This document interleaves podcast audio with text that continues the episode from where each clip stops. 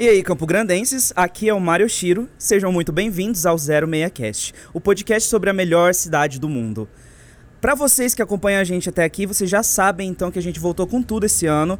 A gente tá com a nossa página lá no, no Instagram, então por favor siga o nosso perfil, 06cast, é só, é só escrever por extenso, 06cast e vocês vão encontrar a gente lá. Por lá a gente coloca as novidades da semana, a gente coloca os episódios, tá? E se vocês precisarem mandar um e-mail também, é só mandar pro 06cast@gmail.com. 06cast também por extenso, gmail.com. Pode mandar textão por lá, sugestões, enfim enfim, tudo que vocês quiserem por lá. Hoje o papo aqui é super sério, porque apesar da gente falar dentro de um meio de descontração, é um assunto que é um pouco pouco discutido ainda dentro de Campo Grande, talvez, e que a gente precisa falar muito mais sobre. A gente hoje está aqui fora do nosso estúdio, porque a gente tá, resolveu fazer esse programa dentro de um estúdio especial, que é direto aqui no Laricas Cultural, aqui no Antônio Maria Coelho. Uh! É, se você ainda não, não sabe, né, o Laricas Cultural está fazendo uma vaquinha para poder fazer as adaptações acústicas e a expansão do local. Então, para a gente contribuir com essa plataforma cultural que move a cidade, então, por favor, entrem no perfil do Laricas Cultural e contribuam também com a vaquinha. Inclusive, falando nessa vaquinha, falando no Laricas Cultural, o papo é sobre isso mesmo. Então, aqui na nossa mesa de hoje tem duas pessoas que contribuem muito com a cultura de Campo Grande e que a gente pode até ousar dizer né, que fizeram a maior parte da cultura de Campo Grande acontecer. Né? Então, são duas pessoas aqui, eu vou pedir para cada um se apresentar individualmente. Vamos começar aqui pelas mulheres. Né? Então, vai, Lu, conta pra gente quem é você. E aí, galera, salve, salve. Bom, eu sou Luana Peralta, tenho os meus 35 anos, mãe de quatro filhos, de três pais diferentes. E tenho um espaço cultural há alguns anos. E. É pra falar mais? Hum, o que você quiser. Aqui é livre. Não, então, tem o espaço cultural, era chamado Laricas da Lu, lá no vagão, em frente à morada do Baís. E a gente saiu de lá é, no intuito de expandir mesmo, de ter mais é, espaços também para outras pessoas. E agora a gente está com essa vaquinha que você falou para a gente poder fazer as adaptações e assim que tiver um tempo melhor por conta do Covid, a gente poder voltar com tudo, que é fazer a nossa parte cultural, fomentar a cultura de Campo Grande, de forma independente. E é isso. É isso aí. Fechou. Essa aí é a Lu. E agora o Kenzo vai contar pra gente quem é você? Fala galera, prazer estar aqui com vocês. Kenzo Minata, sou um dos sócios proprietários da Brava e do Resista também. A gente está aí na correria da, da cultura já tem uns anos também. Brava já era para a gente estar tá indo para o quinto ano. Pandemia, infelizmente, interrompeu por enquanto as nossas atividades. Resista, a gente não conseguiu resistir ao nosso conservadorismo campograndense. Lei dos 45 decibéis, infelizmente, derrubou a gente também. Mas estamos aí na, na resistência. Gente foi participante também do Fórum Municipal de Cultura no ano passado. E estamos tentando mostrar que Campo Grande tem muita coisa culturalmente para a gente levantar para a galera aí. É isso aí, obrigadão por ter convidado a gente. Agora eu quero fazer uma pergunta para vocês dois, assim. Tem cultura em Campo Grande? Tem. A tem, nossa. Tem demais, tem muita cultura. Tem. Tem muita. Só não tem os espaços, né, Kenzo, para que as pessoas possam mostrar essa cultura. Porque tem, tem muita artista foda. Tem em todos os segmentos, eu diria assim, uhum. né? Não só de cantar, mas como, sei lá, de pinturas, de foto, de arte de uma forma geral, assim. Fala aí, Kenzo. Ah, pra vocês terem uma ideia, mano, quando a gente tava com a ideia do Resista, em 2017, a gente colocou mais de 70 bandas no estado que não tinham espaço para tocar. Estavam fora do circuito dos bares que, que existiam. Doido, né? Então a gente tem muito, cara. A produção cultural de Campo Grande pode estar meio escondida pelo que a Lu falou. A gente não tem espaço, não tem onde demonstrar, mas a galera continua produzindo mesmo em casa, mano. E com muitas dificuldades, né? Porque não tem nenhum apoio financeiro, não tem apoio de nenhuma forma. Então é cultura independente mesmo. Pessoas até que tocam aqui, a Beca Rodrigues mesmo, que todo mundo conhece, fa tá fazendo o EP dela de forma totalmente fez na casa dela, tal, com dificuldades. Então é bem complicado isso. É, porque ontem a gente estava batendo um papo, eu e a Lu, a gente estava falando inclusive sobre a classe artística. E a gente também já discutiu isso no outro episódio com, com o Fernando Lopes sobre teatro aqui em Campo Grande, que é geralmente os artistas daqui de Campo Grande, eles têm dois empregos, né? Um emprego é arte, é, que seria com certeza o que eles escolheriam fazer e para dar todo o sustento, viver daquilo realmente, né? E outro que eles têm para poder se estabilizar. Então tem muita gente que tem um segundo emprego em alguma empresa ou é, é funcionário público, né? E precisa de alguma estabilidade porque sabe que a arte é instável aqui em Campo Grande talvez não existam tantos espaços ainda que deem oportunidades a todos. Porque aqui no Laricas, por exemplo, né, a gente vê que, inclusive, as quartas-feiras tem o microfone aberto, que é um espaço para os artistas manifestarem, se expressarem ali. Né? E aí a gente estava até mesmo pensando que em esses artistas que vêm aqui se apresentar, que são artistas muito bons, eles as, talvez não teriam oportunidades em outros bares, em outros locais, espaços da cidade né? Que inclusive sabemos por aí que às vezes o artista precisa implorar para poder tocar no lugar, né? Ou que ele precisa pagar para tocar no lugar, né? É, e a proposta da cultura, na verdade, não é uma censura de oportunidade, né? Seria, deveria ser o contrário. Com né? certeza. E, e assim, são, é tudo uma questão de, de plataforma, plataforma cultural que a gente tem né, em Campo Grande, mas que ainda elas são um pouco veladas, né? É, existiam algumas casas culturais pela cidade que acabam fechando, porque, como a Lu falou, né, da Beca Rodrigues, né, são pessoas que vivem pela independência, né? Então vivem de forma autônoma. Né? E às vezes a autonomia, os recursos próprios, às vezes acabam. Com certeza. Né? E a gente já viu isso acontecer, a gente tem amigo artista, né? A gente tem, a gente conhece pessoas que acaba tendo que ir para escolher um outro lado Exato. de coisas que que não é não seria prioridade para para essa pessoa de viver, de, né?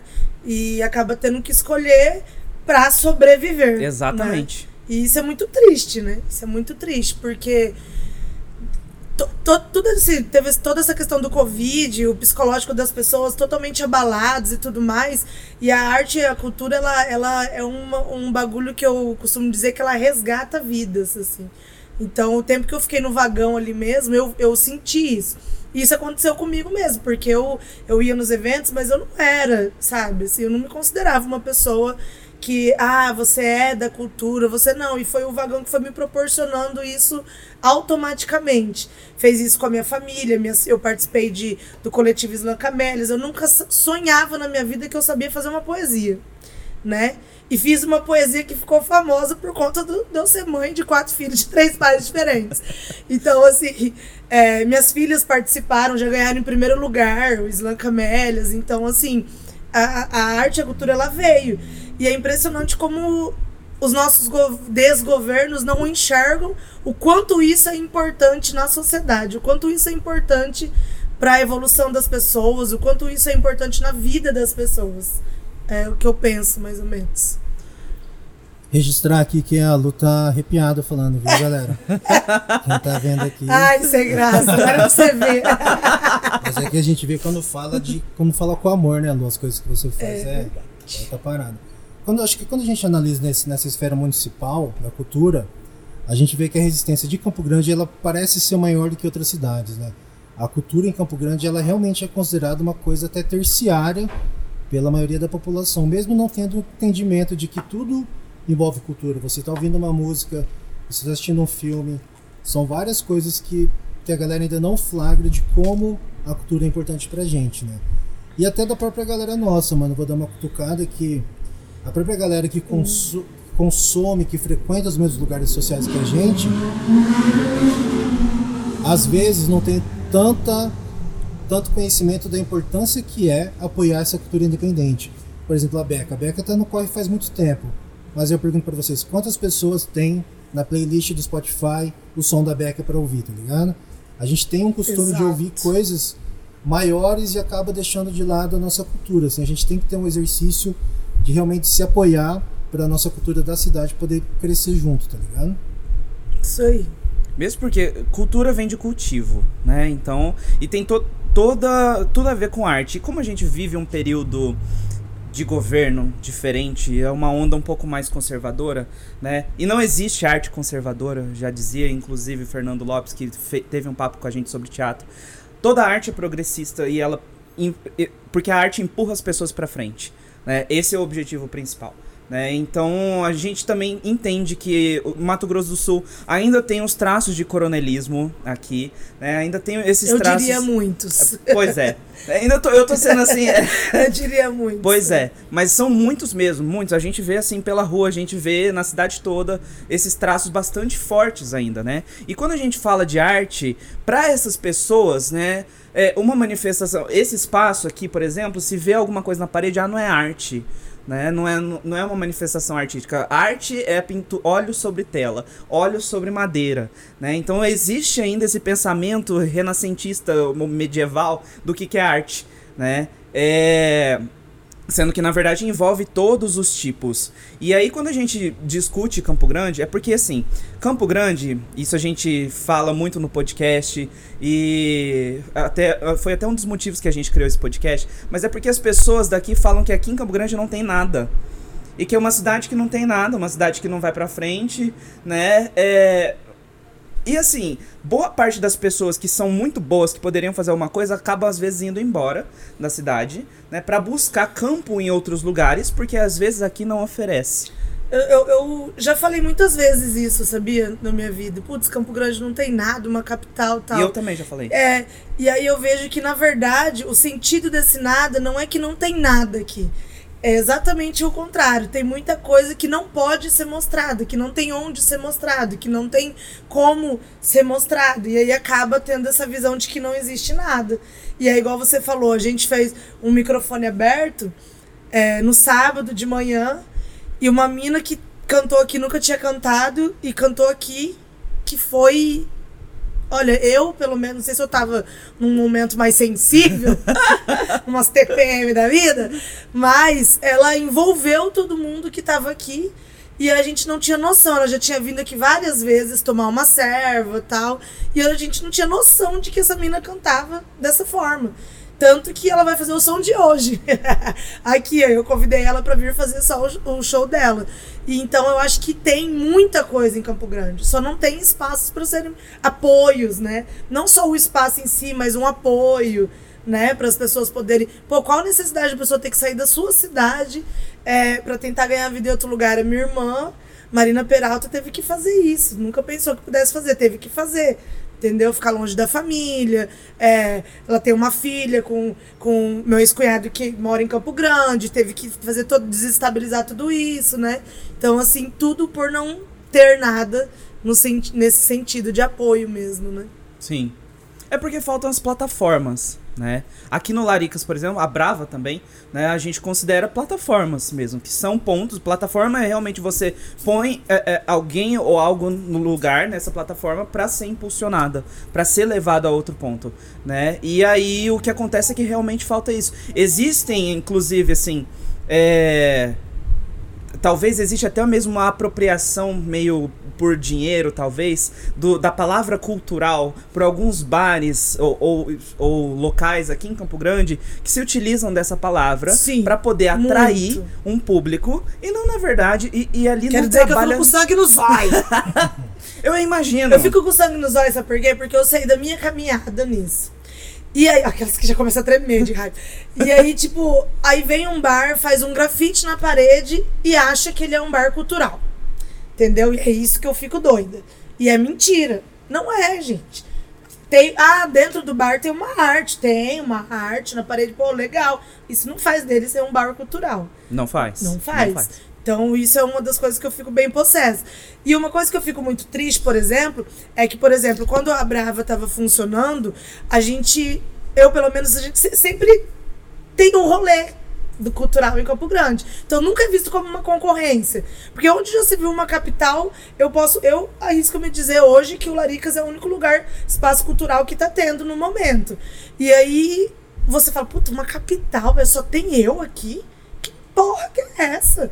E o Kenzo, tipo, toda a luta teve que fechar por conta de, né, Kenzo, de Covid, de imobiliária também não ajudar e de não ter apoio nenhum. E aí ter que fechar tudo, tudo que construiu. Eu imagino o quanto doloroso é, porque eu ainda tive sorte de o meu não ser imobiliário.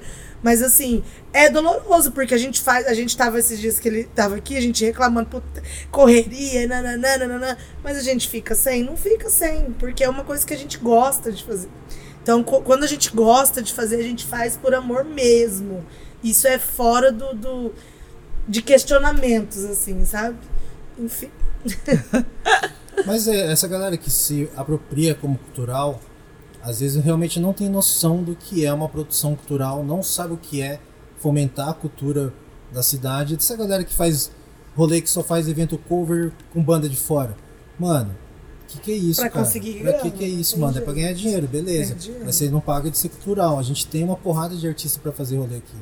Então acho que falta mesmo uma valorização em todos os cenários nossos pra galera daqui de Campo Grande, mano. Com certeza.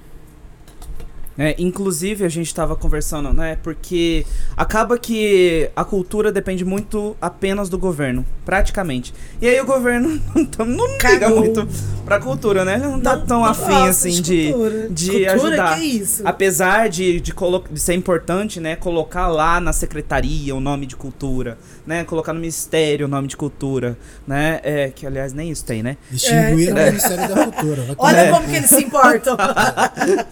né? É, é porque, assim, o, o, a palavra cultura nos últimos anos, né, ganhou sinônimo artístico, né, de pessoas dos vagabundos da universidade que não fazem nada. Que a gente ouviu esse discurso, né? Não precisamos nem dizer de onde, né? E aí ganhou esse esse negócio assim, é por isso que chegou até mesmo a extinção de, de um ministério, de uma plataforma, de uma pasta de cultura mesmo, né? E assim, acaba que o governo deveria sustentar, só que a gente estava conversando isso até ontem mesmo, né? Os artistas aqui, por exemplo, é, pessoal de dança, pessoal de teatro, sobrevive o ano, sobrevive, sobrevive o ano por causa de editais, editais públicos, editais de fomento. Quando tem?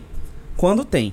E fora né? que para conseguir uma burocracia que é tipo assim, desiste logo, filha da puta. Exatamente. Entendeu? É desse jeito. Porque uhum. não é nada fácil.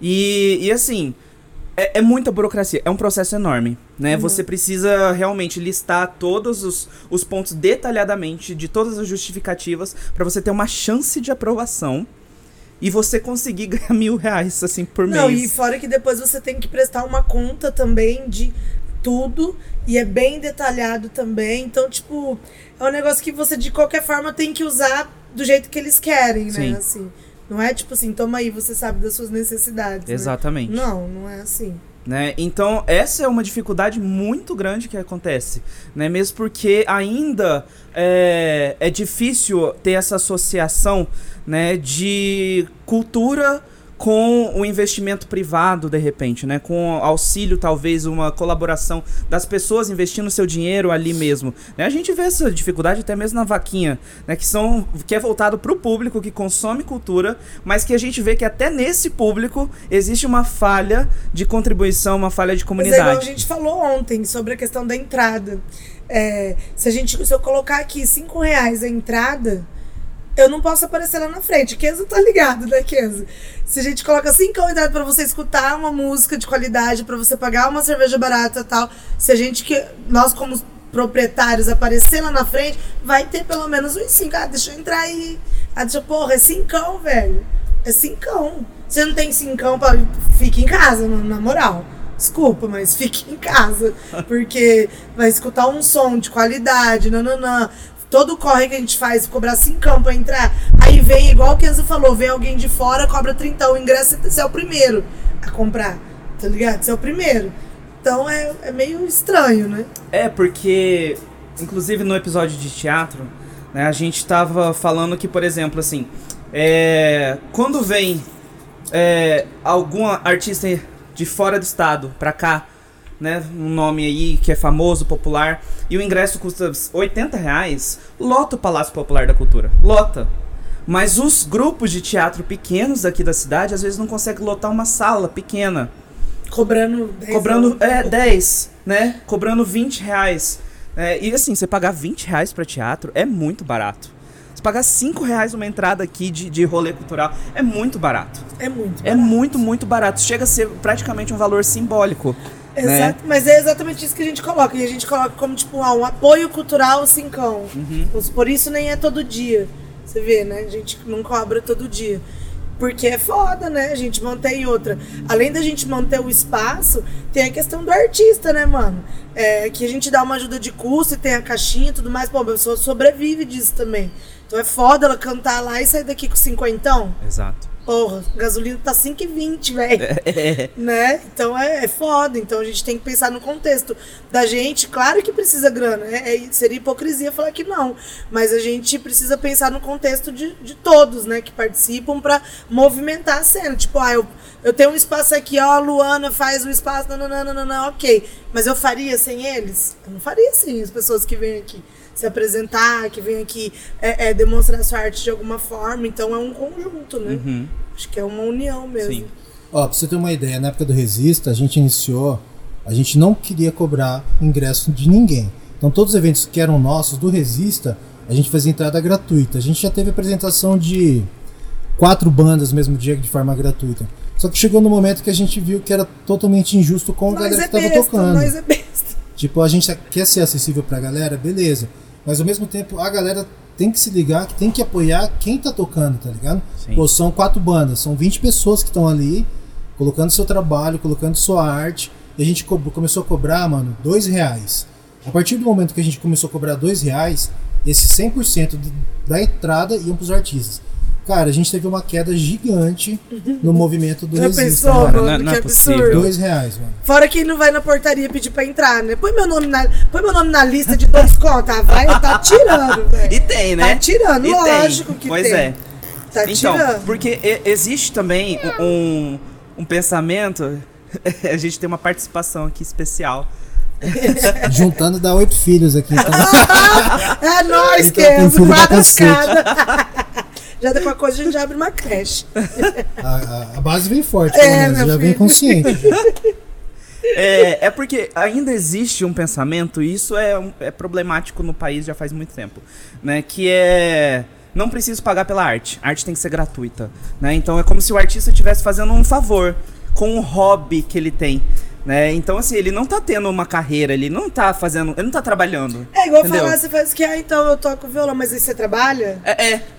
É, exatamente. Porque eu já ouvi isso, assim, né? Já. Já, já, uma vez, eu eu era um conhecido, né? É, tava ouvindo lá uma pessoa conversar com ele, né? Assim, tranquilamente. Foi até inocente a forma. Não foi nem uma forma maliciosa, mas foi, é tão enraizado já Sim. que ficou até inocente, natural ali. Ele nem percebeu, nem se tocou, né? Depois que foi comentar com o Muri, que, que né? achei engraçada a situação. Mas ele falou, você tava conversando lá e o menino falou assim: Não, é porque eu, é, eu toco, né? Eu toco e canto e tudo mais. E, e aí o outro, ah, tá, mas você trabalha com o quê? é. É tipo isso. É. Ah, é meu hobby. É, é, exatamente. Né, É um hobby, então eu acho que ainda tem desse pensamento, né? Tem, com E- certeza. Pois é. Agora, o que existe também aqui no Brasil, né? Que é o, o, o couvert, né? O tal do couvert, que é uma palavra em francês para que alguns bares us- usam, Ah, né? eu não sabia. Ó, É. podcast também é cultura. é cultura, né? É uma palavra que quando você coloca palavras estrangeiras, você pode colo- cobrar mais caro, né? Não sei se já repararam por aí. Ah, é? né? né? Mas aí Acho que eu vou mudar o nome do Laricas. né? Laricas Culture. Culture. né? É, e aí, assim, tem o cover em vários pontos aqui na cidade, né? Mas existem denúncias por aí, olha só, né? Quem diria, quem diria? Existem denúncias por aí que o cover artístico não é repassado Não ao é. artista, Não é. Não é. entendeu? Não é porque eu converso com o pessoal que vem aqui, não é passado. É Miguel. Entendeu? Então, assim, e essa é uma realidade que às vezes eu conto, assim, pra algumas pessoas, e as pessoas ficam surpresas. E eu fico, tá surpreso por, Por quê? isso que eu prefiro a caixinha. Aham. Só que o, o cover fica ali, né? No comando, você tem que co- pagar o cover, que também não é obrigatório, mas que eles colocam como obrigatório. É. Né? Fala que não é, mas eu dou bafão. Se eu botar, não, tô zoando. É, mas aí a caixinha fica aquela coisa mais, auto, mais automático. Você coloca o tanto que você der, tal, tal, tal. Mas também não garante que a pessoa vá, porque você fica dependendo da boa, boa vontade, vontade. Da, Uhum. da pessoa. Isso é bem tenso. Sim. Por isso que às vezes é melhor a gente cobrar 5 da entrada e a entrada ser do artista, Sim. entendeu? Do que. Sei lá. E a gente tá falando aqui 5 reais aqui no Laricas, dois quando era no Resista, né? É, mas tem cover por aí que é, cara, 15 reais, sabe? E esse cover não chega na mão do artista. né? Não chega. E às vezes o restaurante, o bar lucrou, assim, passando de mil, né? Dentro do, do cover. cover. Eu tô fazendo aspas aqui com a mão do, do cover, né? Que eles cobraram, mas aí o artista recebeu 200 pela noite, recebeu 300 pela noite ali. Exatamente. E ele ficou ali, entendeu? E aí, mas esse cover é colocado ali como cover artístico, né? Mas isso me deixa muito puto, eu fico muito puto com Muito isso, né? É, porque assim, é a mesma forma, assim, é, que existem denúncias também da taxa de serviço de alguns lugares que não é repassada, inclusive aos, aos empregados, aos garçons, né? E a mesma forma, da mesma forma acontece com o cover artístico. E vai o- a pessoa reclamar pra ver, né? Exatamente. né? E aí, é esse tipo, assim, de... Vamos dizer, de... Um sentimento aproveitador da cultura. Como que é o nome da empresa que quando você começa a tocar música e tal, O eles... ECAD. O ECAD. Então, isso aí é uma coisa que eu tributo. quero ver quem inventou esfregar a cara no asfalto. Quem é que acha que o ECAD chega na mão do artista? Não, não, e assim, se você colocar uma música numa televisão, num rádio, já é ECAD. Já é aqui. ECAD. E aí eu fico perguntando como é que você vai pegar esse dinheiro e saber quem tá cantando, tá cantando lá e vai enviar pro artista? Olha que mentira. É, o, o algoritmo do ECAD é um absurdo, na real, né? Ele chega pra quem realmente tá no topo. A galera que tá tocando pra caralho recebe, tá ligado? Mas a galera que, Que não tem fama, você que não fala. tem fama e tá cadastrado da mesma forma, mano, aí o retorno é mínimo. Porque esse controle deles é zero, cara. É tipo, É. totalmente fictício, assim. Quando a galera do ECAD colou no Resista, o cara colou lá, a gente colocou uma playlist de punk. punk holandês, mano. Eu falei pro cara, mano, isso aqui que a gente toca, por que, que eu vou pagar ECAD? Aham. Tem registro dessas bandas aí? Ele falou, não, não tem, mas tem que pagar, não sei o que, não sei o que. Eu falei, cara, a gente pode pagar 20 reais por mês. O cara fazia o boleto pra gente de 20 reais por mês. Até hoje chega boleto pra gente que a gente nunca pagou. Nunca concordamos com o ECAD, porque, cara, Não, já me ligaram tipo de também som que a gente eu dei toca, não umas tem de louca também. Deu umas de louca. Quero- então vamos ter que comprovar que tá chegando as músicas que eu tô tocando. Quero que ver o dinheiro. Aham. Tá recebendo aí que eu tô te ouvindo. Uhum. Porque fica tudo muito escondido, né? É, a gente Muito, não muito sabe. migué, não existe a muito transparência mentira. assim bem feita, né? O Kenzo falou do algoritmo, que é uma coisa interessante mesmo, né? Acaba chegando mais quem tá no topo. É, é a velha história do de assim, né? As pessoas que estão lá embaixo que estão tentando se construir não recebem nada, né? É a mesma coisa assim que é, o, o artista ali que tá começando a não receber nada, enquanto outros, assim, É que estão mais populares, começam a receber coisa de graça, né? Então é, o rico cada vez fica mais rico e o Você pobre cada vez fica mais pobre. E o Né? motivo todo mundo já conhece. E você tá ligado que essa letra aí das meninas, ó, essa aí também é conhecimento. É do baixista, mano. O baixista tem banda punk lá na Bahia. Das Sério? Eu não sabia disso aí, não. Eu também não, Essa não letra- falei que é É cultura? cultura. Essa letra é totalmente punk, mano. Não, e é antiga, né, mano? Muito, E é muito. antiga. Isso que é o mais doido, né? É, então essa, essa coisa de cultura aqui em Campo Grande ainda é uma coisa assim que precisa abrir os olhos. Todo mundo precisa abrir os olhos e fazer alguma coisa. Principalmente o público, né, que consome a cultura. É que esse que é, é o esquisito, né? É, a gente luta por comunidades que são minorias, por exemplo, assim, e aí acaba tendo é, é, problemas, conflitos ali dentro, né? Então, assim, acontece que dentro do meio LGBT existe muita transfobia da parte, sei lá, do- dos homens gays, por exemplo. Eu não tô dando um exemplo assim de cabeça, não, que isso existe, né? Então, assim, há de é, é, mulheres que não consideram as mulheres trans mulheres. É, então, assim, dentro de uma mesma comunidade existem esses conflitos. Então, dentro da mesma é, comunidade artística, dentro da mesma comunidade cultural, não existe um apoio ali, né? Não e existe. não é só no LGBT, né? Não, amigo? ah, não é. Só se tem um Só- exemplo aí pra. É só um pontinho. Só um pontinho mesmo, só pra dar uma Só cutucadinha, uma cutucadinha. né? Mas enfim. Queria agora ouvir um pouquinho, né? Que eu quero ouvir um pouquinho da história da Brava e do Resista. É, e depois a gente passa que, pra gente conhecer mais também da história do Laricas, bem completinho assim mesmo, só pra gente entender e para as pessoas saberem também o que, que é cultura e como se constroem os rolês culturais, como eles se formam. Porque não é simplesmente, ah, eu vou abrir um bar aqui, ah, ele vai ser cultural também. Né? O também, ele colocar a cultura como anexo, já, já tira o peso que ela tem. Né? Então, assim, a, a cultura ser anexa já, já diminui um pouquinho ela. Né? É, então, queria saber um pouquinho, começar aqui no, no, pelo Kenzo, da história do Resista, da Brava, como que tudo começou.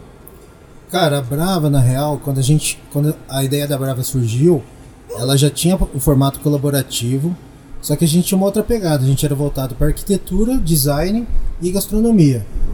Rolou uma coisa meio parecida com o que a Lu falou, assim, a galera começou a procurar a Brava como um espaço cultural, que a gente não se via no início como espaço cultural, é não era proposta.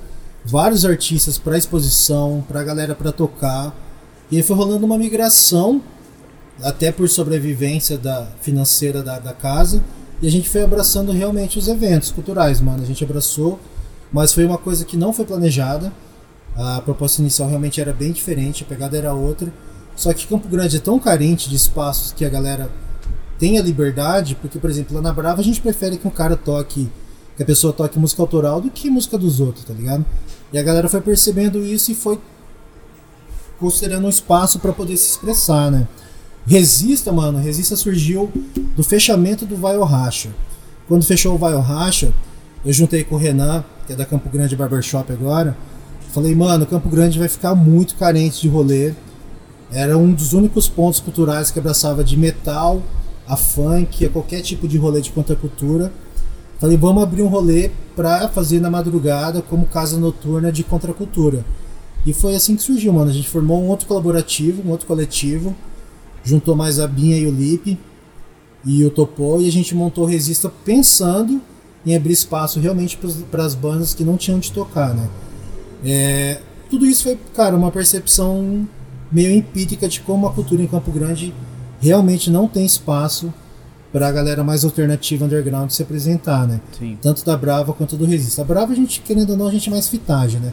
Mas no Resista a gente tinha uma proposta bem. Bem, mais fitagem. bem contracultural. A galera sempre zoou a gente, né? Ai, ai, A gente só vendia Heineken. Mas do Resista era outra pegada, né? Do Resista foi até isso, mano. Até o próprio cardápio de gole do Resista foi pensado nas críticas que a Brava recebia. a gente já meteu copão, já meteu várias fitas diferentes, né? Mas é isso, cara. Tanto a Brava quanto o Resista foram experiências realmente empíricas de que Campo Grande precisa de espaço que realmente dê liberdade pra galera se expressar, mano. Sim. E o Laricas? Uh!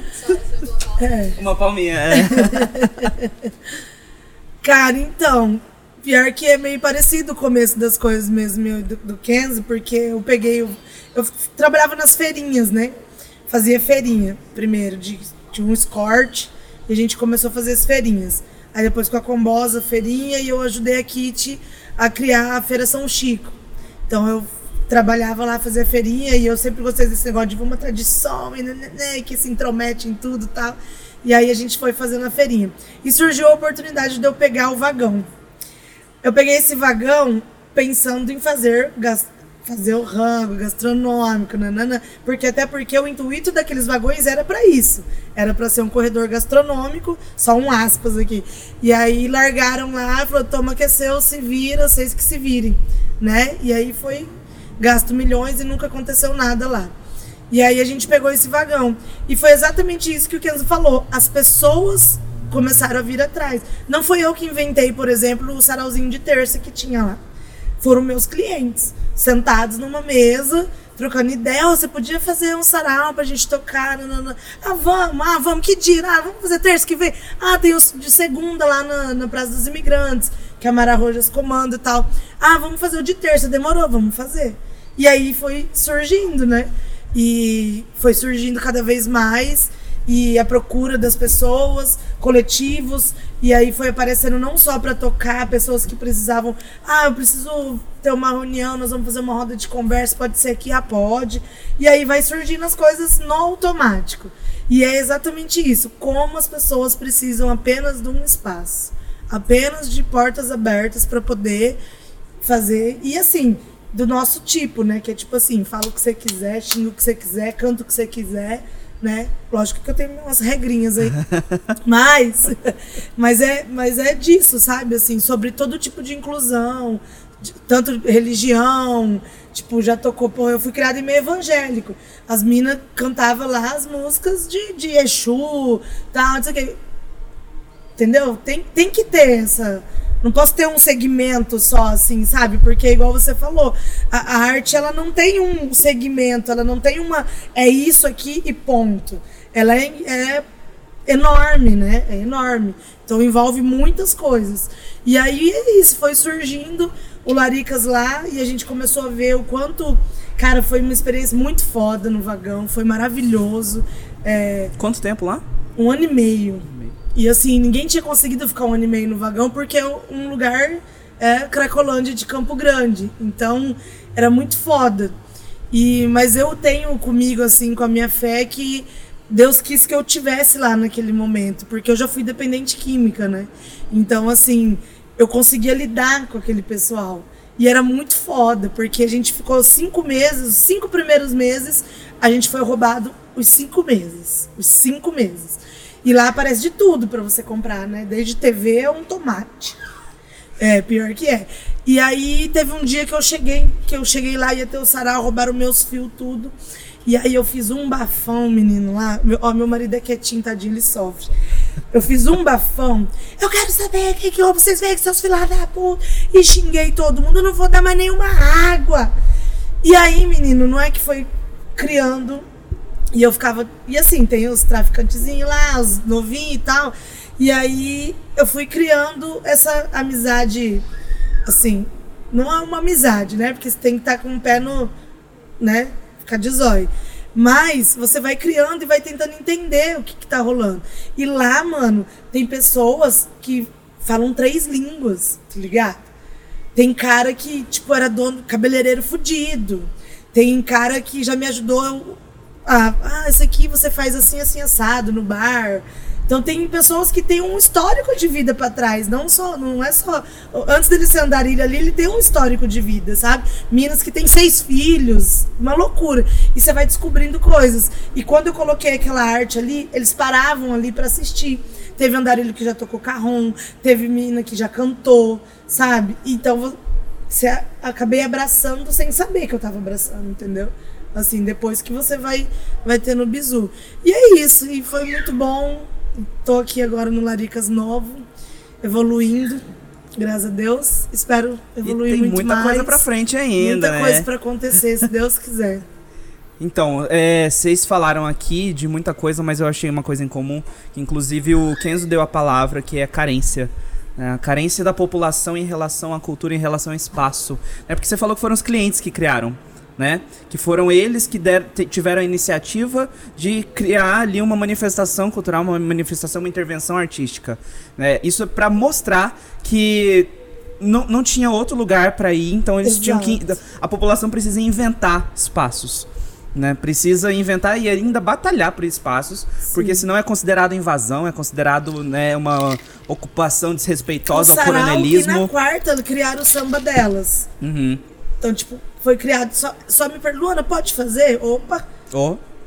É, Sim. bem isso mesmo. E o legal disso é que a gente tem uma compreensão melhor de cultura, que não é só a cultura musical que é a mais popular que a gente vê, né? Mas ali, como a Lu mesmo descreveu, né? Então a gente tem tanto essa parte musical, que é bastante forte, bastante, né? É, popular, conhecida, comum na cidade, né? Mas ali, ali também tinha rodas de discussão, rodas de conversa, né? Tinha Intervenções intervenções artísticas. artísticas, né? Tinha é, poesia, né? Então assim tinha é, é, a manifestação artística de todas as formas, né? E é esse que é legal porque a arte não se manifesta de uma forma só, porque eu já vários amigos pensaram assim, ah, mas eu não, eu não posso ser artista, né? Porque eu acho que a arte é fundamental para educação, é a minha opinião né? Não sei se, se é ou não é, né? Que, que pensam os psicólogos ou os pedagogos disso, mas para mim a arte é fundamental para a educação, né? E Já assim, eu falei pra vários amigos assim, ah, que a arte todo mundo precisava, né, ter um contato artístico com alguma coisa, aprender um- a- alguma coisa com arte, né? Mas aí geralmente eu escuto, ah, mas eu não sei tocar nada. Ah, eu não sei nem cantar. Aí Já pessoas- vai direto nisso, né? Isso, exato, né? Aí eu, não, tá, tudo bem, mas não é só isso que tem. Exatamente. Né? Não é só isso que tem, não é só cantar, não é só, só fotografar, de repente, né? Você pode desenhar, ah, não sei desenhar também, mas você pode fazer poesia, você pode escrever, né? Você pode, tem muita forma. Você pode E ter conversar. algum contato, né? Tipo, eu lembro que a gente fez com o Isla Camélias uma oficina corporal. Puta, eu nunca tinha feito na Nossa. minha vida. Sabe? Eu nunca imaginei que era tão bom. Então a gente fez com a Bárbara Albino, maravilhosa, que sempre fez intervenções no, no Laricas também. E assim, tem as manas também, que você vê o que, o que tem de pessoas quando você fala, vou fazer uma feirinha. Cara, o que tem de pessoas se virando, fazendo artesanato, vendendo brechó, fazendo o que tem, criando, brinco, tudo quanto é coisa, mano, pra tentar sobreviver, é, é demais. É, É demais. muito, é tem muito. muito. Sim. Tem muito. Tem muito. Né? E na Brava também tinha um espaço, né, de é, de venda também, né, para as pessoas poderem. Sim, a gente tinha a loja colaborativa, né? Desde o início a loja colaborativa ela era focada no trampo da galera do estado. A gente sempre quis mostrar os designers e os arquitetos de Campo Grande e do estado. E continuou até o final praticamente, mano, sempre querendo abrir espaço pra galera que produz aqui em Campo Grande, Sim. pra ver se a gente parar com essa pira de pegar as coisas de fora, ficar pagando pau pra São Paulo, Rio de Janeiro. Na verdade, a gente levar nossas coisas pra fora do estado É. porque a gente tem, como nem você falou, pode ser produção não só musical. A gente tem produção de moda, a gente tem produção de foto. Ah, os grupos de artes cênicas do estado são sensacionais. Nossa. Teatro e dança são sensacionais. A nível nacional a gente deveria ser muito mais reconhecido. Sim. E a pira sempre foi essa. A gente tem que levar o Mato Grosso do Sul pra fora, tá ligado? E parar de pagar pau pra galera que vem, que vem de fora daqui. Sim. É, você falou muita verdade, porque assim, eu, eu fiz teatro, né? E foi uma que, que você experiência. não fez? Ixi. é, é, e eu fiz teatro por um, um tempinho, né? Significativo, assim, que foi muito, muito positivo, assim, pra mim e me impactou muito. Eu fiz teatro porque eu já gostava de teatro. Né? E aí eu queria ver como era o outro lado. né? E aí foi assim, muito, muito diferente mesmo. É muito difícil fazer teatro. Porque envolve, assim, quando você é músico, você trabalha com um instrumento ali, né? Você tem seu instrumento, seu violão e tem sua voz, de repente. Quando você é artista, você trabalha ali com o seu pincel, com o seu, né, é, com a sua tinta. Agora, quando você faz teatro, você trabalha com o teu corpo, que é o teu instrumento. E não tem nada mais difícil do que entender e controlar, dominar seu corpo. Não tem. Porque você entra assim Em no todos os teatro. sentidos, Em né? todos os sentidos. Você entra, você entra no teatro assim, e a gente tinha aula de corpo, né? É, e eu- a primeira vez que eu fui ter aula de corpo, uns anos atrás, eu fiquei pensando, nossa, que coisa inútil, pra que, que eu vou ter aula de corpo? Como assim? Né? E aí, depois assim, de um bom tempo que eu entendi que era a Lígia Preto que aplica- aplicava nas aulas. E ela falava: Olha como a gente é inútil. A gente tem essas coisas aqui penduradas desde que a gente nasceu e a gente não sabe nem usar. Nada. Né? É, então, assim, toda arte produz um autoconhecimento. Né? E, o, e quando existe essa falta, gera. Essa falta de autoconhecimento gera esses defeitos de pertencimento, que é o que faz a gente pagar pau para São Paulo, ficar pagando pau para o Rio de Janeiro, falar que São Paulo e Rio de Janeiro são os melhores do Brasil. E eu arrisco dizer, assim, porque eu, eu conheço um pouco mais o meio, mas que os grupos de teatro de Mato Grosso do Sul são dos melhores do Brasil. São dos melhores do Brasil. Né? Então, assim, e a gente tem muita coisa grandiosa aqui, né, é- é em Campo Grande. E de fato, assim, eu entendo que possa ter. Ah, me inspiro em São Paulo, né? né, Gosto, de, gosto da cidade, não queria que tivesse certas coisas aqui. Sim, sim, claro, por que não? Né? Até porque é muito maior também. né? Exato, Então, tem- né? Uma população que é o que uns 10 vezes maior que a Hum. nossa, né? É, e aí existem outras demandas que também existem com, a- com o crescimento da população, né? E eu acho que eles dão mais uma importância também, né? Sim, Lá em São Paulo. Dão uma importância maior, assim, pra cultura, querendo ou não. Só o fato de, por exemplo, você pegar na Paulista domingo e ser fechada a rua É. pra ter arte em todos os cantos, já é, pô, nossa, que foda. Pensando em turista, pensando nisso, ok. Mas tem, né? Então tem um espaço pra isso. Aqui você não tem. sim. Você não tem, poxa. É, é- É foda. Que nem, por exemplo, eu abro domingo aqui, sempre tem muita gente, porque o que você faz domingo em Campo Grande? Vai no shopping. Sabe? Não é? Não tem. É.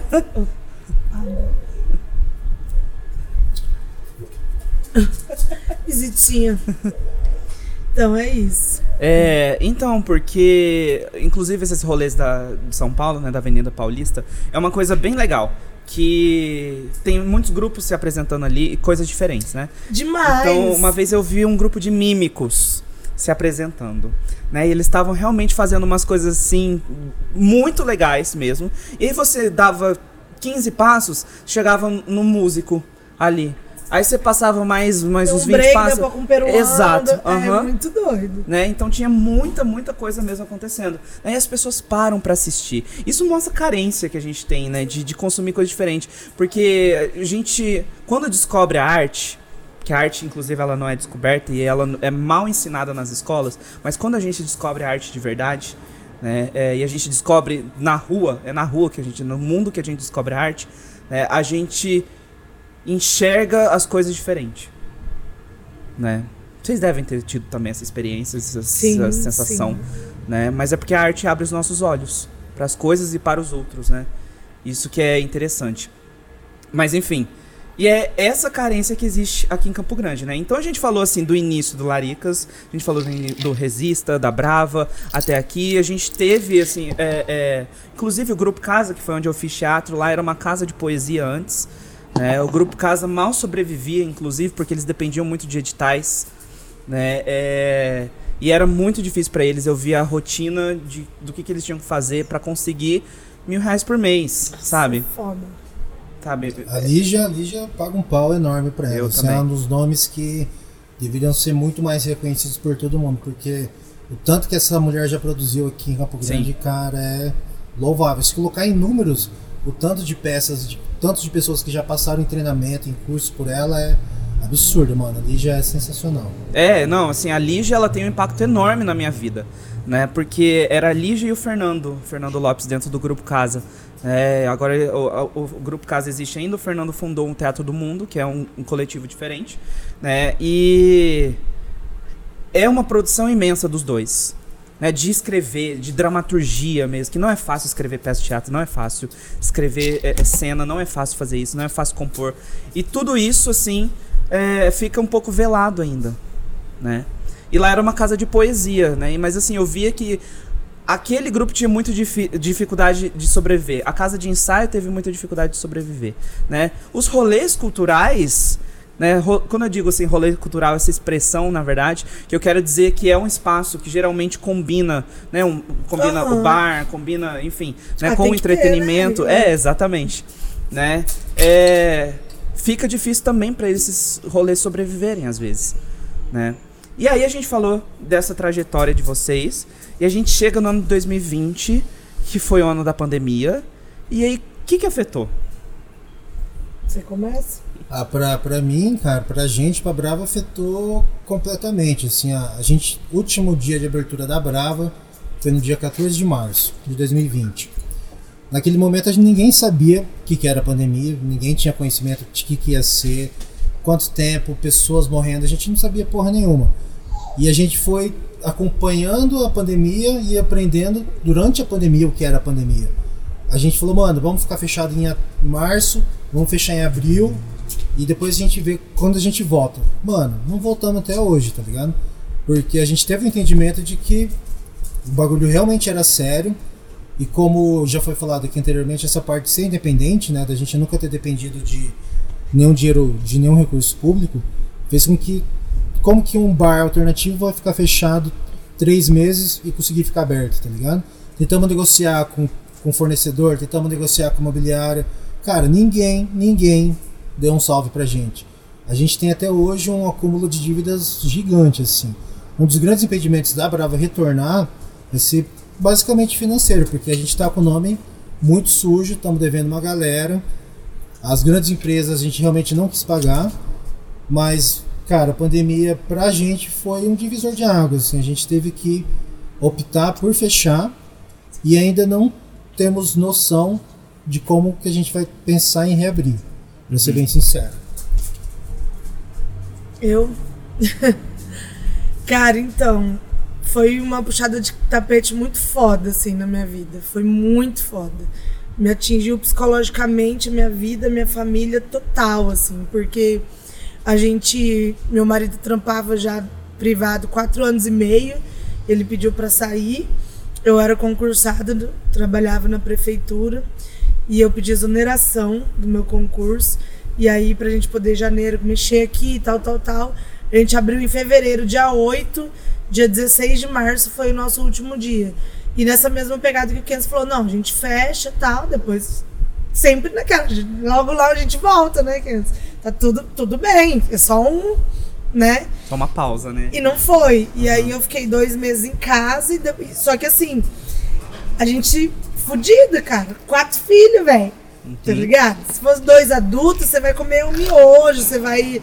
Entendeu? Você vai se virar. Agora, com criança é foda. E aí eu falei, e agora? Fudeu. E aí eu comecei a vender marmitex aqui. Eu tinha o contrato daqui, sabe?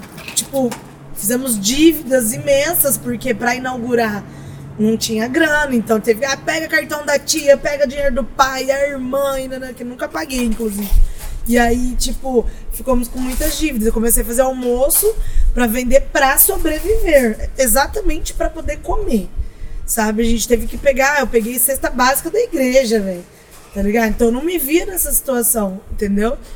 E Aí passou, passou um tempo, a gente decidiu voltar a abrir por isso, né? Que a gente ficou seis meses fechado. E o que a gente, talvez seja o que diferenciou da gente não fechar como a Brava, foi que o proprietário do imóvel, ele segurou pra gente. Então, por exemplo, os três primeiros meses que a gente ficou totalmente fechado mesmo, ele não cobrou. Entendeu? A gente fez uma primeira vaquinha vocês fizeram vaquinha também, Fizemos né? vaquinha também. É, a gente fez uma primeira vaquinha, que era para pagar esses aluguéis, e aí ele, ele quitou, sabe? Falou, não, vamos deixar esses três meses que você não funcionou, porque eu tinha acabado de abrir, não precisa pagar, você paga só o IPTU, então o IPTU era uns 500 reais, mais ou menos, e aí a gente foi acumulando. E aí ele baixou milão do meu aluguel, velho. Então eu, eu, converso com ele, não tem imobiliário, não tem nenhum tipo de burocracia. Então isso facilitou demais a nossa vida. Se Sim. não tivesse sido isso, né, não, não teria. E as meninas que resistiram, que ficaram, as meninas das lojas colaborativas, algumas já saíram, outras entraram por agora, mas sempre tendo essas meninas que conseguiram segurar com a gente a onda aí.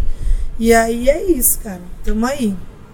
É, Vivam. a, a pandemia, na verdade, estragou muita coisa né, na cidade toda, no Brasil inteiro, no mundo inteiro. Né? Então, assim, a gente viu grandes locais fecharem, né? É, mas, assim, falando até mesmo da vida noturna, né, que foi extremamente prejudicada. Né? E, assim, se a gente entra nos rolês culturais, acaba pegando, a gente considera boa parte também dentro da vida noturna, né? Que faz parte, da, enfim, a gente teve limitações de horário, toque de recolher, né? E é, e tudo isso afeta de todas as formas, né? Agora, o que eu queria saber de vocês também é que, é, como a gente estava falando de toque de recolher, acontece que existe fiscalização na cidade inteira, né? E aí, o que acontece é que a polícia acaba recebendo denúncias, né? De bares alternativos, de locais alternativos, principalmente de plataformas culturais, porque tem gente estranha, né? Porque tá tocando umas músicas é, é, imorais, imorais, né? O rolê dos maconheiros, né? É, pois é. E aí, Esses assim, meus clientes, viu? Adoramos esses clientes maconheiros. e aí, assim, é, é, recebe denúncia, a polícia vai lá, bate no rolê e não bate, tipo assim, em outros lugares, né? A polícia não vai bater numa Valley. Falei no, no nome aqui. né? Mas não vai bater, assim, num lugar desses, assim, num, Não né? vou falar o nome porque, né? né? Mas vocês já tiveram essas experiências. Com certeza. Né? Não, lógico, é o que a gente falou, mano. Você- a cultura em Campo Grande é difícil. Você ser uma cultura alternativa, então, você é visto Fode um cara, como mais. inimigo, inimigo público da, da maioria da galera conservadora, né? É uma treta. Na, na época do Resista, a gente teve várias denúncias disso aí, do lance dos 45 decibéis, enquanto várias outras casas de show estavam sendo abertas e não tinha mesmo problema, né? Uhum. Então rola mesmo uma. Teve o Genuíno também, né? O Genuíno, Dali fechou sim. por conta de denúncias de vizinho, que era muito barulho, nananã. Eu acho que essas pessoas têm que morar na fazenda. Sinceramente. Né? Falei. Mas é, essa galera, essa galera que não quer barulho depois das 10, mano, você não pode morar no centro, cara. Toda cidade grande que tem um centro, ela tem que aceitar que. é um- Deveria. deveria aceitar que, mano, é uma proposta diferente de lugar. Você não mora num bairro residencial. Quando a gente escolheu o ponto do Resista, a gente tinha a pira, na verdade, de transformar a Calógeras Esquecida num corredor cultural. Num corredor cultural alternativo. A gente tinha o holandês voador, a gente abriu o Resista ali, a gente tinha a Brava. Na época tinha outro clube, tinha uma, uma outra boate ali do lado do Instituto Histórico. Só que, cara, a galera realmente vê como inimigo público, cara. Sim. Quem faz uma proposta diferente aqui, né? É bem isso. Aqui eu, eu vim aqui, cara, é, é cômico, porque eu abri aqui. Aqui é Antônio Maria Coelho. Se, se você vier aqui antes da gente abrir, não tem uma pessoa andando, não tem um gato nem um cachorro passando pela rua. E as denúncias que vêm é que aqui eu faço muita aglomeração, que é bagunça lá fora, que eu fico até tarde, nananã, nananã. E assim, a gente recebe a polícia um dia sim, um dia não, né? Virando meus brothers já. E aí, e aí eles tiram até foto pra porque, cara, quem me conhece sabe o quanto eu sou chata. Sou chata mesmo. Não tem jeito. Implico com, com ganja, implico de lixo lá fora, implico se o som tá muito alto, implico mesmo, exatamente pra tentar evitar certas coisas para que eu não perca a razão. E mesmo assim, uma denúncia, denúncia, e eu não descobri quem que é o filho da puta ainda. Mas é, a própria polícia, eu não sei o que, que tá acontecendo, que eles estão chegando tão de boinha assim, eu tô até meio impressionada, mas eles estão chegando de boinha, eu acho que eles viram, já cansaram de vir E com as denúncias nada. e ver que não é real. Só pode, porque esses dias chegou um e falou assim: Ah, você é aluno, né? Eu, eita, caralho, será que isso é bom ou é ruim, né? Falei, ah, sou eu. Aí o cara falou assim: Ah, eu te acompanho desde o vagão. Eu falei, agora fudeu mesmo. e aí ele pegou e falou: Não, fica tranquilo, né? a gente tá vendo que não é verdade, nananã. Só que denunciam. Eu não sei de onde que é. A gente fala que é do nosso DPA aqui, que é Detetives do Prédio Azul, né? E é, o DPA. A gente apelidou de DPA. Porque é um prédio antigo, é, provavelmente tem muitas pessoas de idade. Só que, cara, quem frequenta aqui sabe que meu som não é esse som que falam, cara. Ah, barulheira. Cara, não é, não é. E aí não tem o que eu fazer mais. Eu, eu- no começo eu estressava assim, puta merda, e agora? Pensamos até em mudar, mano. Você tem noção? Em mudar, putz, será que a gente vai ter que sair daqui? Será que a gente. Porque assim, a- a- quando começou as denúncias, veio tudo que você imaginar. É, vigilância sanitária, Semadur. Teve um dia, mano, que a gente tava aqui, chegou a Guarda Municipal, a PM e a Semadur. Tudo de uma vez. Eu até publiquei. Eles chegaram às 6 horas da tarde, eles fecharam uma faixa da rua pra vir aqui. Meu amigo chegou e falou: fudeu, a Luana matou o marido dela. Os caras vieram assim no, no sabe? Aham. E falei, gente, o que, que tá acontecendo? Denúncia. Falei, ah, tá falando sério. Aí foi o dia que eu falei, tá, então você vem aqui, eu toque de recolher às 10 horas. Cara, 15 pras 10 eu tô mandando todo mundo levantar. Vocês sabem, né? Sim, sim, aham. então, então não é real, sabe? Eu fico muito puta com isso. E aí, se você anda duas quadrinhas aqui pra cima do Antônio Maria Coelho, 57 bares de burguês, tá todo mundo lá, suave. Não tem uma plaquinha pra você use máscara. Fila pra entrar, galera sem máscara. Exatamente, usado. não tem. Sabe? E isso deixa a gente bem de cara, velho. Bem de cara. É porque a gente sabe que n- não é, não é. eh, A justificativa não é o som, não, Não. são os 45 decibéis, Nossa. não é aglomeração. Não é diferente. povo sem máscara, não, não é nada disso, entendeu? Porque eu vou dizer assim que semana passada eu fui num, num bar fitagem popular de Campo Grande, né? E cara, todas as mesas. É, é, popular de famoso, né? Não é popular de povo, não. É, definitivamente não.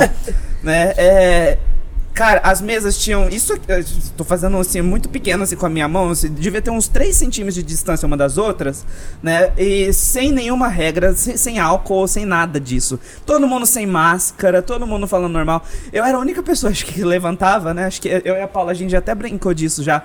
Que a gente vai em rolê às vezes que a gente não tá muito acostumado.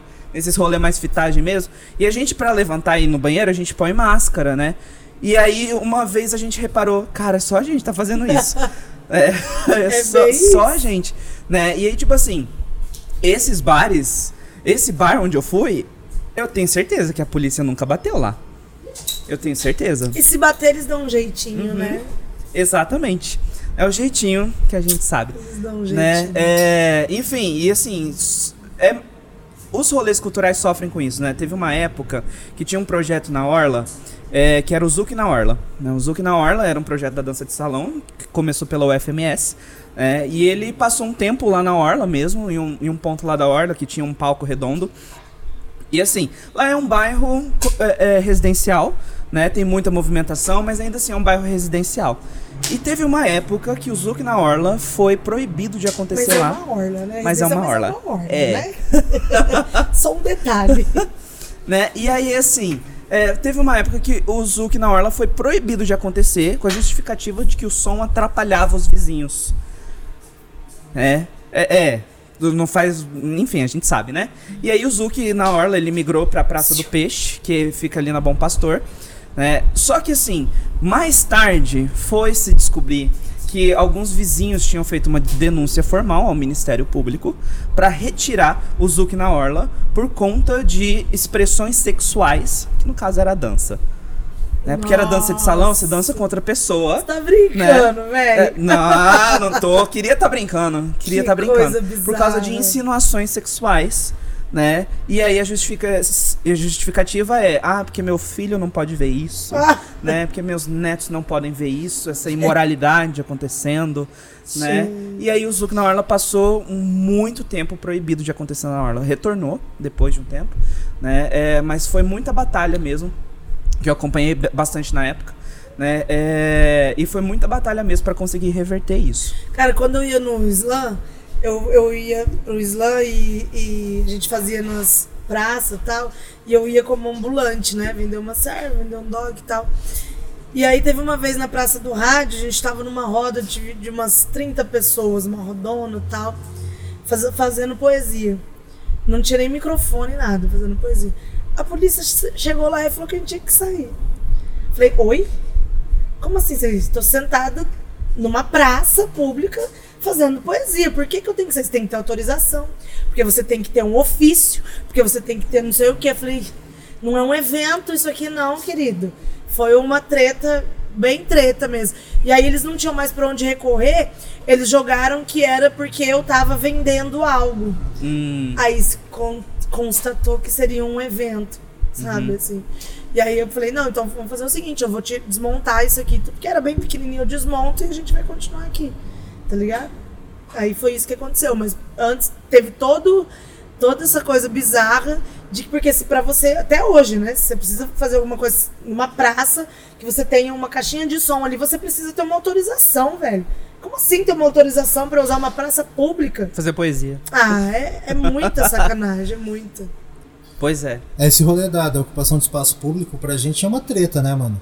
Campo Grande a gente tem um pertencimento praticamente nulo da, de pertencimento das ruas. né? A gente é ensinado a não ocupar a rua, né? Você pega, por exemplo, esse rolê que ela falou do cara, não tem microfone, mano. Não tá incomodando ninguém.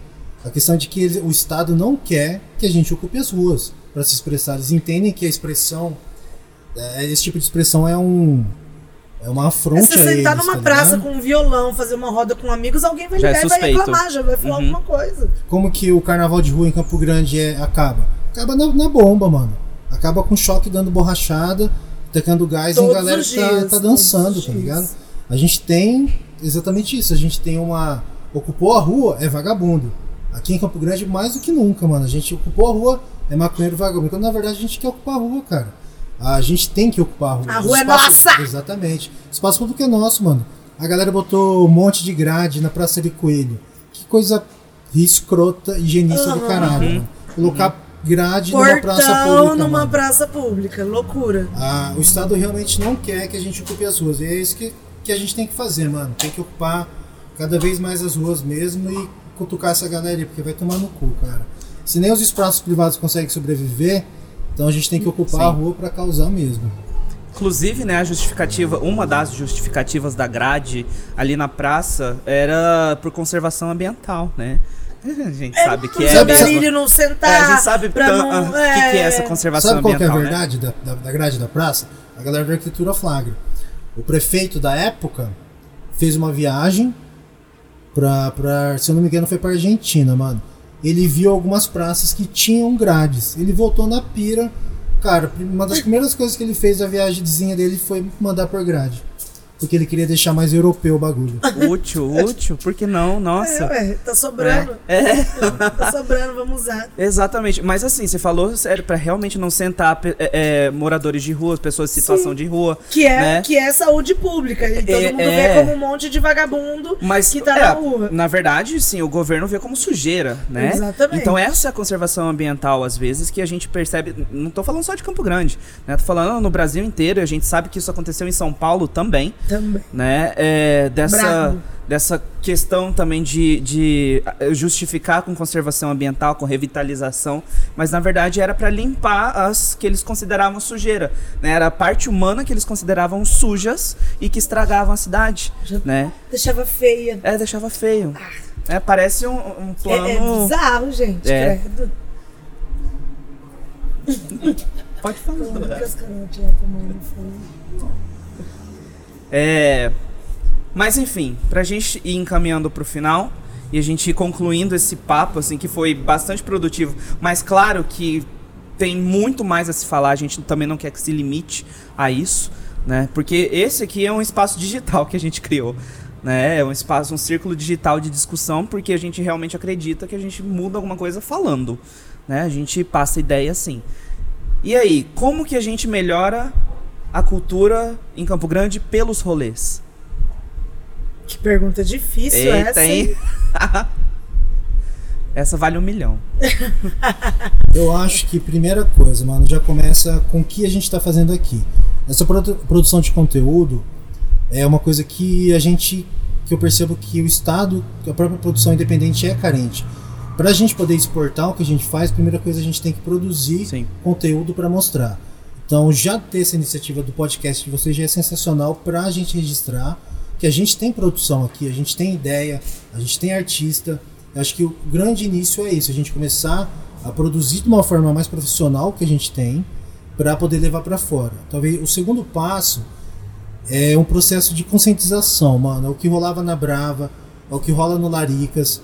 A gente tem que ter uma paciência maior do que outros lugares. A gente tem que ficar falando pra galera que frequenta apoiar a cena, O que, que é, é, nossa. edu- educar a galera sobre realmente como apoiar e a gente somar é uma coisa essencial para os espaços continuarem. Né? Então, eu acho que a consciência coletiva tem que ser muito mais prática, uma conduta realmente prática de todo mundo, dos artistas, de quem consome, dos espaços culturais, da gente realmente pensar fora do umbigo para a gente se unir, realmente somar e tentar melhorar essa essa cultura em Campo Grande que já é tão difícil. assim. Então é um exercício para todo mundo, mano. Para quem tá colando no rolê, para quem toca no rolê, para quem quer fazer um rolê, a gente ter a consciência coletiva prática da, da gente realmente se unir para fazer as coisas, mano. É isso que ele falou mesmo. Eu costumo. Aqui, quando eu abri aqui, automaticamente deu uma filtrada nas pessoas. Isso é claro, assim. Então, tem vindo muitas pessoas novas aqui. Só que pessoas que eu, eu consigo observar, porque a gente pega as coisas no ar, né? Que não são pessoas acostumadas, estão vindo para um bar. Pessoas que estão vindo para um bar. E isso é uma coisa que eu luto muito. Inclusive, eu falo aqui para as pessoas que quando forem convidar para vir, não falar que vamos lá no bar Laricas Cultural, porque não é um bar. Existe um, existe um bar dentro de um espaço cultural. Então é muito diferente. Então, assim, sempre que eu posso, eu observo as pessoas que estão, pô, esse pessoal é novo e tal, eu sempre falo sobre qual é a proposta do Laricas, sobre o que é o Laricas, o porquê que não está acontecendo tanto é, é, a, a, parte mais cultural, assim, que não é só a música, por que, não está acontecendo? Porque eu ainda quero pegar eles no pulo, com as intervenção artística, sabe? Que a gente pega com a poesia, a gente pega no pulo. E aí, assim, eu falo até pro meu esposo, a gente não vai se adaptar a essas pessoas novas que estão chegando, são elas que vão se adaptar a gente. Então a gente tem uma forma de trabalho. Você vê aqui, é, é, a galera é um conversando com o outro na mesa, senta aqui, eu tô em todos os cantos, a gente conversa, é bem familiar. Então aqui não é um negócio gourmetizado, não vai ser, não é um lugar, sabe? Então as pessoas, eu não quero que acabe esse, esse aconchego sabe? De, de espaço cultural mesmo, de ter toda essa comunicação com todo mundo. Então, assim, as pessoas novas vão ter que aprender e vão ter que saber que existe um espaço cultural e que a nossa prioridade é a, é a cultura, é a arte. Sim. Tomar uma geladinha, mas vai escutar uma poesia. E a gente, enquanto cliente, né, porque a gente falou aqui com o Kenzo, com a Lu, que são empreendedores artísticos culturais, né, desse meio. Mas a gente, enquanto cliente, a gente precisa entender qual a nossa carência cultural. A gente precisa fazer alguma coisa em relação a isso, né? É bem coisa que minha psicóloga já me disse, né? É, Tinha que ter essa frase Tinha que ter, né? Minha psicóloga, minha psicóloga disse. disse, né? É porque assim, se a gente tem uma carência, a gente precisa fazer algo em relação a ela. Né? Então, se, se eu tenho carência de cultura e eu identifiquei essa carência, então eu preciso manifestar algo em relação a isso. É o que fez os clientes da Lu criarem é, é, espaços, criarem. É, é, meios para acontecer as, as, as, manifestações culturais ali, intervenção artística, porque foi também uma iniciativa deles que a Lu fez ali a manutenção. É o que fez o Kenzo também ver isso dentro dos clientes e puxar aquela iniciativa que de primeiro não tinha talvez uma bandeira cultural, mas depois ela foi sendo construída também por causa do público. É um conjunto, né? né? Sim. É um conjunto. Sim. Então a gente, enquanto cliente, a gente também tem, tem que ter esse senso de aproveitar esses espaços e também poder gerar uma contribuição ali para esse espaço para ele crescer culturalmente, culturalmente também. Porque, de fato, assim, é, a Lu estava falando né, que agora, que de fato talvez seja mesmo uma das pla únicas plataformas em, culturais em Campo Grande, isso é terrível. É assustador. Isso, isso é horrível. É assustador. Né? Porque não pode um único espaço carregar nas costas a cultura da Isso cidade inteira. Não pode. Né? Isso mostra o quão deficiente, né, o quão doente é, é a, a, a, cultura aqui na cidade. Né? Isso é de fato Até assustador. porque um espaço não suporta tanta arte que tem em Campo Grande. Sim. Não tem como. Sim. Não tem como. Né? E é por isso que a gente precisa desses espaços de casas culturais, né? É, eu lembro até mesmo que uh, o Fernando Lopes brincava assim: abre a sua casa aí, faz um espaço cultural. Abre a sua casa uma vez por semana, faz uma, um sarau de poesia, faz um sarau de leitura dramática. Vai ler Nelson Rodrigues, vai ler Machado de Assis, uma leitura dramática, uma vez por semana. Já é alguma coisa para a cidade. Né? E de fato é. De fato é. Mas depende também muito de nós, né? Muito da nossa parte. Enfim, é um papo longo, é um papo forte de rolês culturais, tem muito a evoluir ainda, né? Mas eu, assim como eu, acredito que vocês também tenham muita esperança em Campo Grande, Sim. né? Para que a cultura realmente floresça muito mais, né? A vida é uma eterna evolução, né? Ah, isso aí dá para declamar. Chico Xavier. Não, mas é isso, a gente tem que continuar. A resistência, na verdade, é uma prática, né, mano? A luta aí na resistência diária com Laricas Bravinha, a gente tem muita, muita vontade mesmo de voltar. Tá nos planos da gente conseguir viabilizar essa volta. E é isso, mano. A gente não pode desistir, cara. A gente não vai sair de Campo Grande. Campo Grande precisa da, disso aí, de iniciativa da galera que venham mais pessoas com sede de empreender culturalmente também. E é isso aí, cara. A gente tem que continuar resistindo, mano. Tem que rolar as parcerias, né? Tem. Tem que rolar as parcerias não querer um ser mais que o outro, tá ligado? Sim. Não, o meu é melhor, o meu não é melhor. Não é uma competição. Não, cara. Não é. Não é uma competição. Precisa ter uma união mesmo, porque vai ser independente. Uhum. Se a gente ficar esperando que vai vir lá de cima alguma ajuda, que vai vir. Não vem. Ou a gente regaça a manga e vai, ou não vai ter, entendeu? Sim. E é isso. Obrigado. É nóis. Colhe é Laricas, vem tomar cerveja, escutar música boa. Poesia também. Poesia também, intervenção artística, tudo. Então eu queria agradecer muito a presença de vocês por terem topado falar aqui. Né? A gente pode abrir mais vezes também um espaço para a gente conversar sobre mais coisas em Campo Grande, que a gente criou o podcast exatamente para falar sobre a cidade, né? Tudo que envolve a cidade, né? Os aspectos bons, os aspectos ruins. Eu e a Paula a gente criou porque a gente ama Campo Grande. Né? E um dia eu já não gostei de Campo Grande também, eu já falei que aqui não tinha nada. E hoje eu penso exatamente o contrário. Né? Que a gente pode fazer muita coisa. E assim, se é, para quem fala que não tem nada, na verdade a gente tem muito poder na mão. E a gente tem que fazer muita coisa pela nossa própria cidade. Sim. Né? Então agradeço muito vocês. Como porque... dizem, falar até papagaio fala, né? Exatamente. né? Aí fazer né? Exatamente. É, muito obrigado mesmo por vocês aceitarem estar aqui nesse espaço, por vocês falarem um pouco da trajetória de vocês. Né? Espero que vocês também saibam que no futuro talvez vocês voltem aqui pra gente discutir um pouquinho mais. Vai ser uma, um prazer, mano. Muito obrigado pelo convite. Estamos juntos. É isso aí, obrigado. É nóis. Para quem ouviu a gente até aqui, fico muito feliz por vocês terem contribuído mais, com mais uma experiência com a gente, mais um episódio. Fico muito feliz também por vocês ter, eh, estarem acompanhando a gente nas redes sociais. Podem marcar a gente lá. Por favor, postem no Stories esse, esse episódio, porque não custa nada, e mandem pros amigos também. Eu vi algumas pessoas assim que eu nunca tinha visto compartilhar nos Stories e achei super legal, então por favor, continuem fazendo isso. Tá? A gente precisa muito da colaboração de vocês também, mesmo porque quem faz o podcast crescer são os ouvintes, né? Então a gente precisa também dos todos os campograndenses unidos aí pra gente poder crescer um pouco mais. Obrigado por tudo, obrigado por esse episódio e até o próximo.